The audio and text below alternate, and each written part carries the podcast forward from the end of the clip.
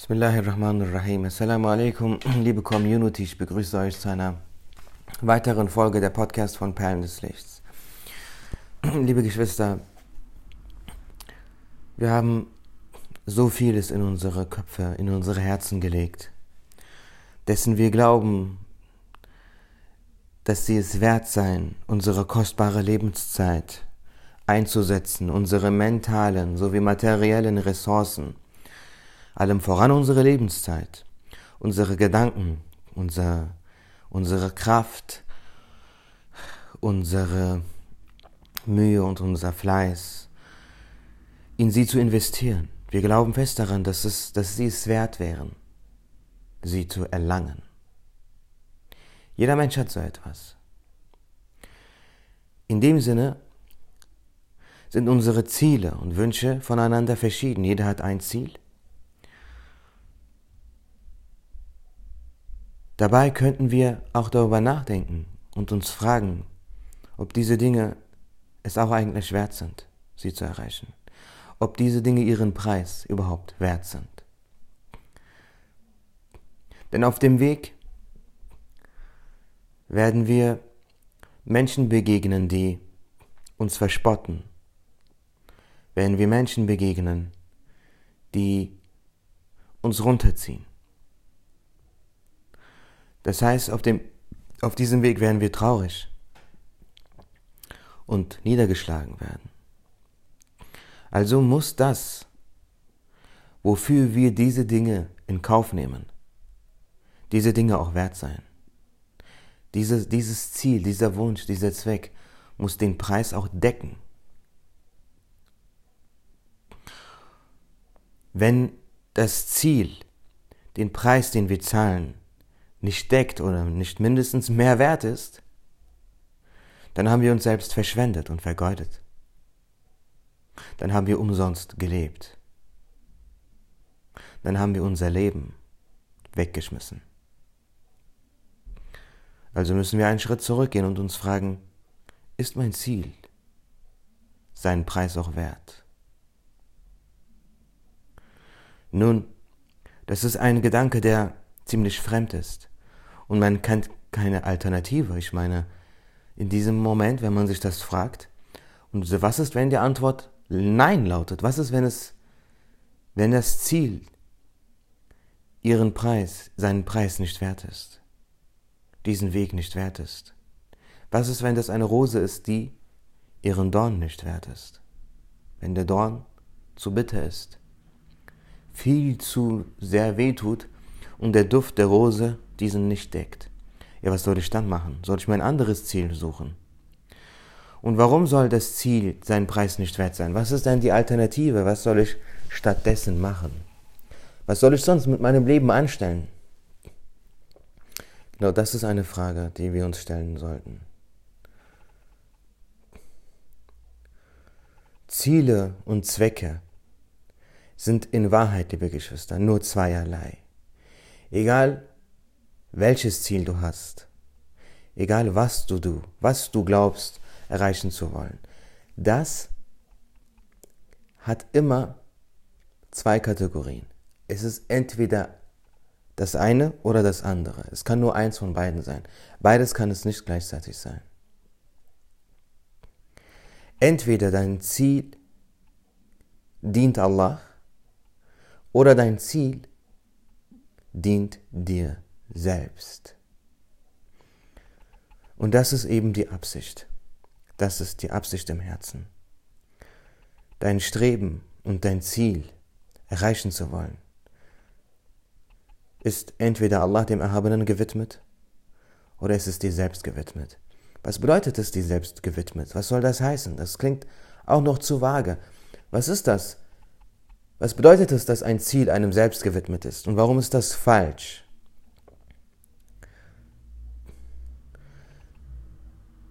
Dafür müssen wir in uns selbst zurückkehren.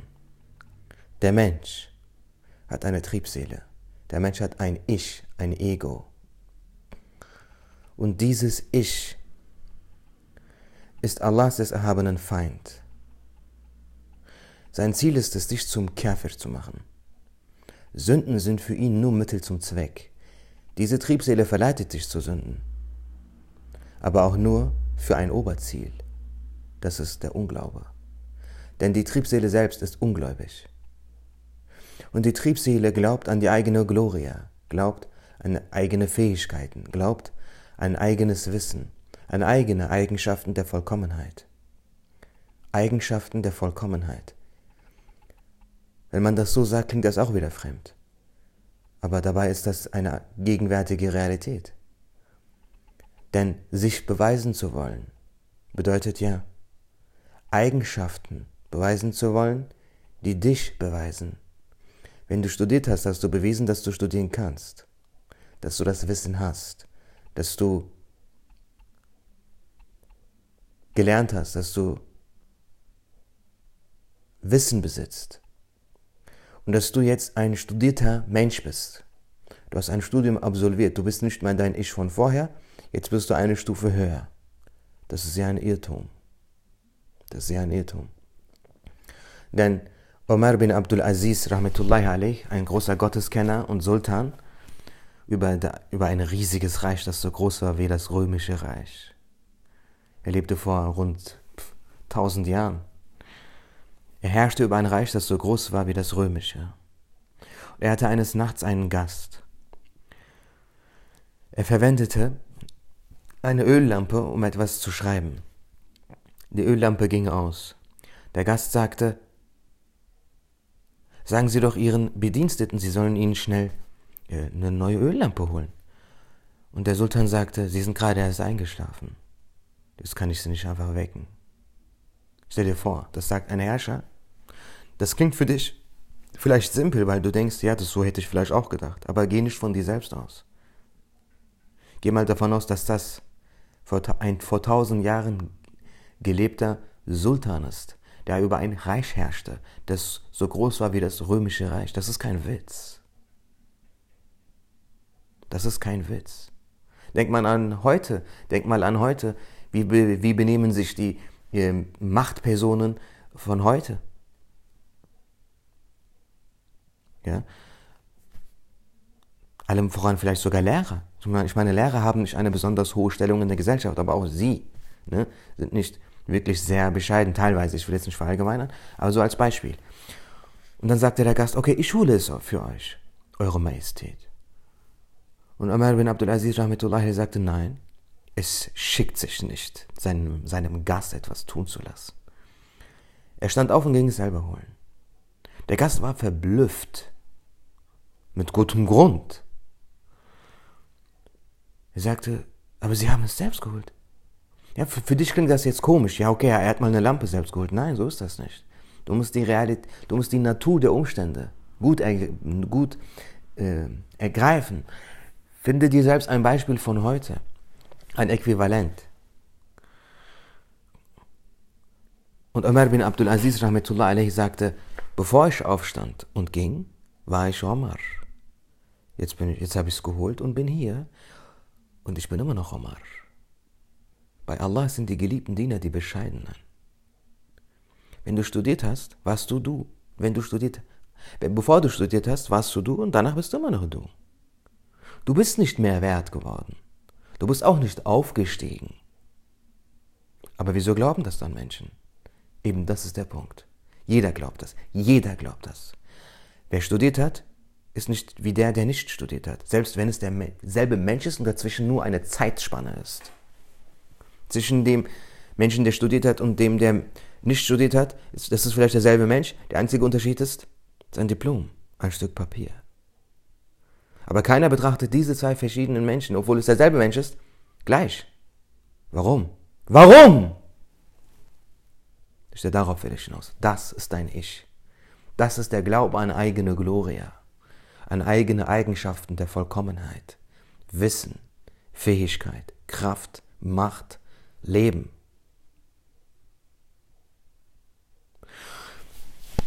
Und wenn man sich selbst beweisen will, dann ist das nichts weiter als ein Akt der Selbstverherrlichung. Das dient dann dir selbst. Das ist die Bedeutung dessen, dass ein Ziel dir selbst gewidmet ist. Dich selbst beweisen zu wollen. dich selbst bestätigen zu wollen. Was bestätigen? Deine Eigenschaften. Dass ich es kann. Ich zeige den Menschen, dass ich es kann.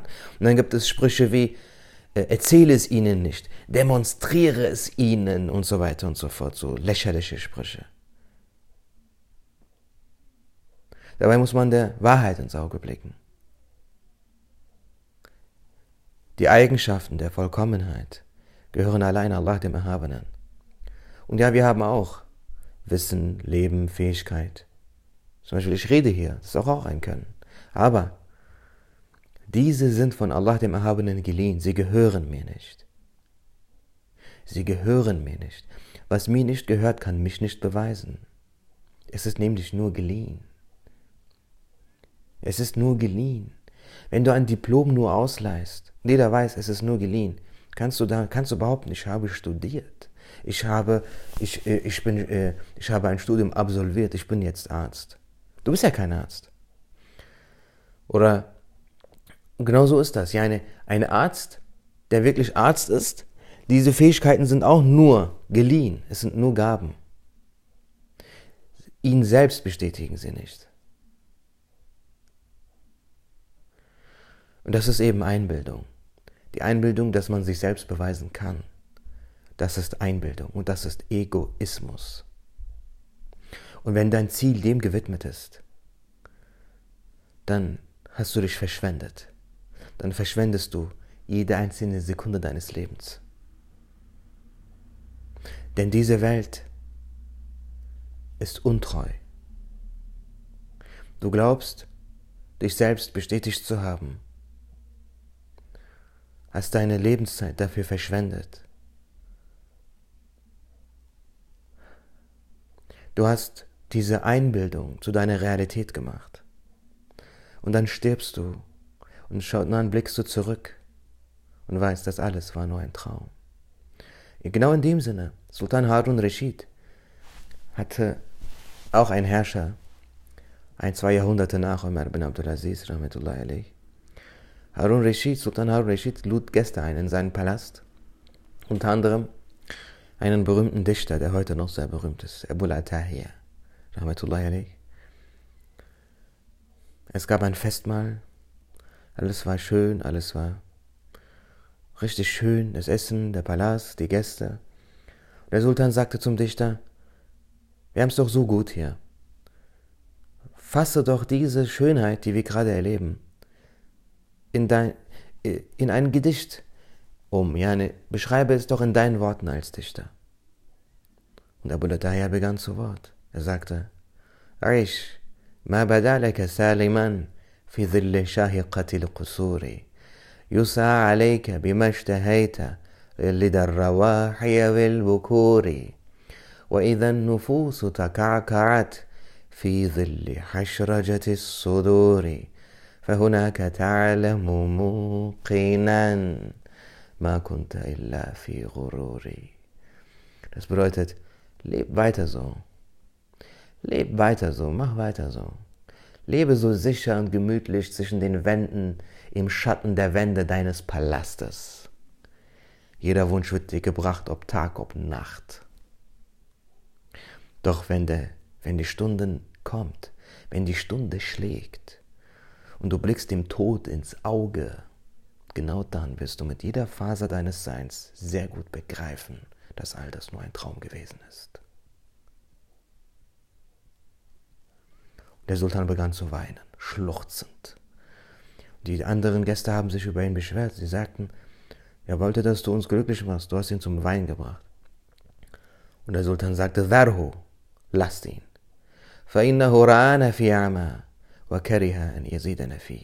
Also, er hat uns blind vorgefunden und hat sich geweigert, uns in dieser Unwissenheit zu belassen. Das ist unsere Geschichte. Das sind unsere Vorfahren. Vor 800, vor 1000 Jahren, vor mehr als 1000 Jahren. So ein Szenario. Davon kann Europa und andere Zivilisationen und ihre Geschichte nur träumen. Sowas vermögen sie nicht mal ihren Kindern als gute Nachtgeschichte zu erzählen, denn sowas können sie sich nicht mal vorstellen. Nicht mal heute kann sich das jemand vorstellen, einer Machtperson zu sagen.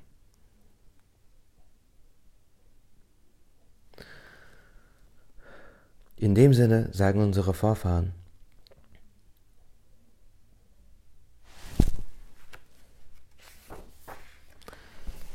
Dildarına bir lahza karin olduğu ey dil, nahak yere ettikleri bühtanına değmez. Dass du deinen Geliebten für einen Moment erreichst, dich deinem Geliebten für einen Moment näherst, lohnt sich nicht für all den Spott und die Schmach, die du von den Menschen erleiden musst. Hier wärst hier der Geliebte. Dieser Geliebte hier, liebe Geschwister, das bist du selbst. Das bezieht sich auf dieses ganze Abenteuer, in das du dich begibst, um dich selbst zu beweisen. Wenn jemand arbeitet, um sich selbst zu beweisen, dann arbeitet er für einen Geliebten. Dieser Geliebte ist er selbst. Und für einen Moment sich cool zu fühlen, für einen Moment sich glorreich zu fühlen, für einen Erfolgsmoment, für ein Erfolgsgefühl, die kostbare Lebenszeit zu verschwenden und dafür die ganze Schmach und den Spott der Menschen in Kauf zu nehmen, ist eine einzige Selbstverherrlichung. dildarına bir lahza karin olduğu neydil, nahak yere ettikleri bühtanına değmez. Es lohnt sich nicht. Es lohnt sich nicht, für sich selbst zu leben, sich selbst beweisen zu wollen. Es lohnt sich nicht. Es lohnt sich nicht.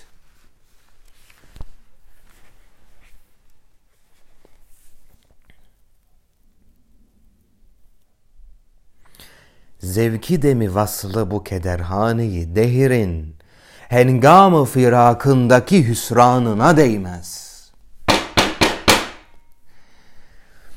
Für einen Moment der Euphorie, für dieser Moment, wenn du deinen Geliebten, das ist dein Ego, erreichst, nach langer Sehnsucht, nach langer Sehnsucht, nach dir selbst, nach diesem Geliebten, nach dem eigenen Ich, ja, ich bin es. Für diesen einen Moment der Ankunft beim Geliebten, in dieser Kederhane Yidehrin, er nennt die Welt Kederhane. Das bedeutet Trauerhaus. Diese Welt ist ein Trauerhaus. Diese Welt, die Dunya und ihre Genüsse sind trügerisch. Sie sind verlockend. Kennt ihr diese Blumen? Sie zerstreuen so einen Duft, ziehen die Bienen an oder keine Ahnung, so andere Insekten, nur um sie im Nachhinein zu verschlingen. Das, das ist die Dunya, das sind ihre Genüsse. Du nimmst so viel Trauer in Kauf, so viel Leistungsdruck in Kauf, so viel Stress in Kauf, so viel kalten Schweiß in Kauf, so viel Blähungen in Kauf. Für was? Für was? Für was? Für ein Erfolgsgefühl für einen Moment, in dem du sagen kannst, ich habe es geschafft. Was für eine Farce. Was für eine Farce. Das bedeutet die eigene Bedeutung als Mensch, die Allah dir gegeben hat, indem er dich aus dem Nichts ausgesucht hat, zu bespucken, mit den Füßen zu treten. Dafür bist du nicht erschaffen worden, dafür existierst du nicht. hengame firakındaki hüsranına değmez. Diese Ankunft zum Geliebten lohnt sich nicht für den Schmerz ihrer Sehnsucht in der Trennung. Damanını takbile heves eyleme yarin, halis o kerem çaki girbanına değmez. Damit yani, öyle yaşamak iki yakınıma. Yani um das Kleid, um den Rock der Geliebten zu erreichen, lohnt es nicht, dass du dafür deinen eigenen Kragen zerreißt vor Stress. Nicht für dich selbst, dafür lohnt es sich nicht. Nicht für dich selbst.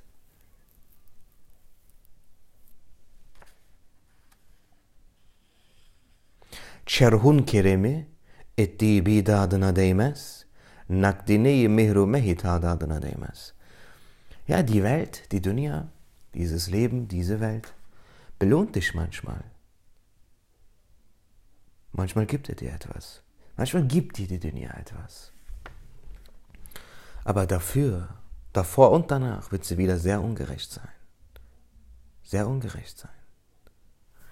Und diese, diese kurze Belohnung lohnt sich nicht für die Ungerechtigkeit, die, die, die du, mit der du dafür bezahlen musst.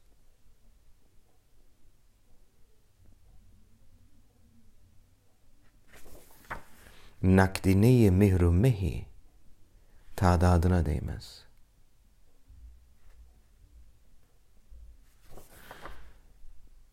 Nakdineye, das ist das Geld. Mihrumech heißt Sonne und Mond.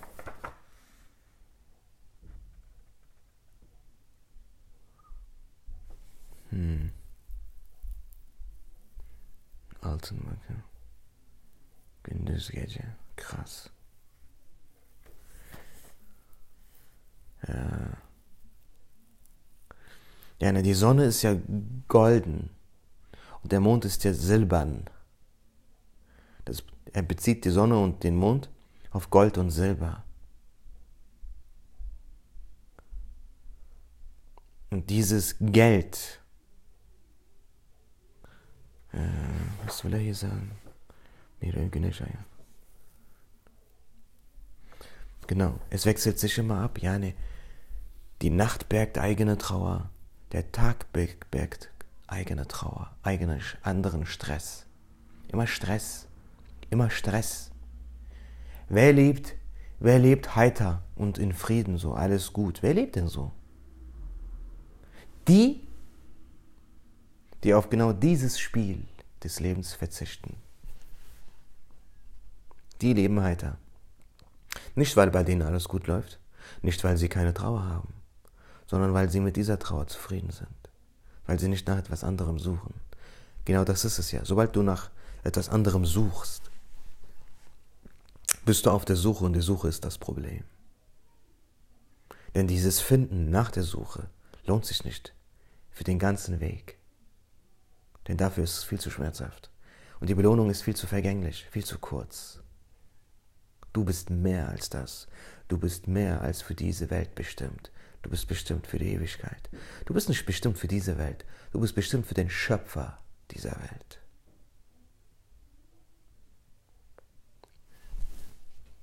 Ich danke für deine Aufmerksamkeit.